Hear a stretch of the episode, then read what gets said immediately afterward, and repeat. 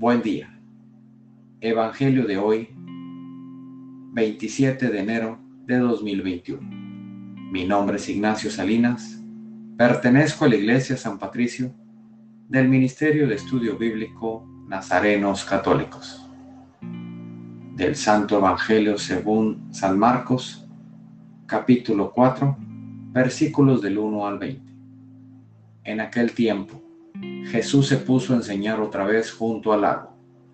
Acudió un gentío tan enorme que tuvo que subirse a una barca. Se sentó y el gentío se quedó en la orilla. Les enseñó mucho rato con parábolas, como él solía enseñar. Escuchad, salió el sembrador a sembrar. Al sembrar, algo cayó al borde del camino. Vinieron los pájaros y se lo comieron otro poco, cayó en terreno pedregoso, donde apenas tenía tierra. Como la tierra no era profunda, brotó enseguida, pero en cuanto salió el sol, se abrazó y por falta de raíz se secó. Otro poco cayó entre las zarzas. Las zarzas crecieron, lo ahogaron y no dio grano. El resto cayó en tierra buena nació, creció y dio grano, y la cosecha fue del treinta o sesenta o del ciento por uno.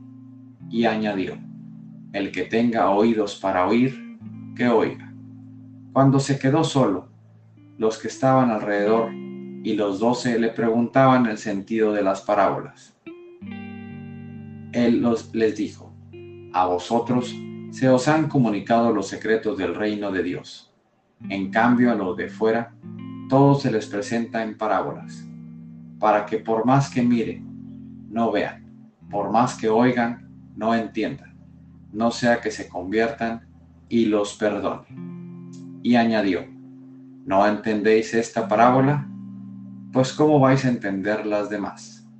El sembrador siembra la palabra. Esta es palabra de Dios. Gloria a ti, Señor Jesús. Reflexionemos. Este Evangelio nos explica que la palabra de Dios es para todos, por igual, que Jesús no discrimina. No hagamos oídos sordos a su palabra o no dejemos que los problemas, las malas amistades, nos hagan desviar la atención de su llamado. Seamos tierra fértil y aprovechemos todo lo bueno que deja el tener a Jesús en nuestro corazón y dejarlo ser parte de nuestra vida.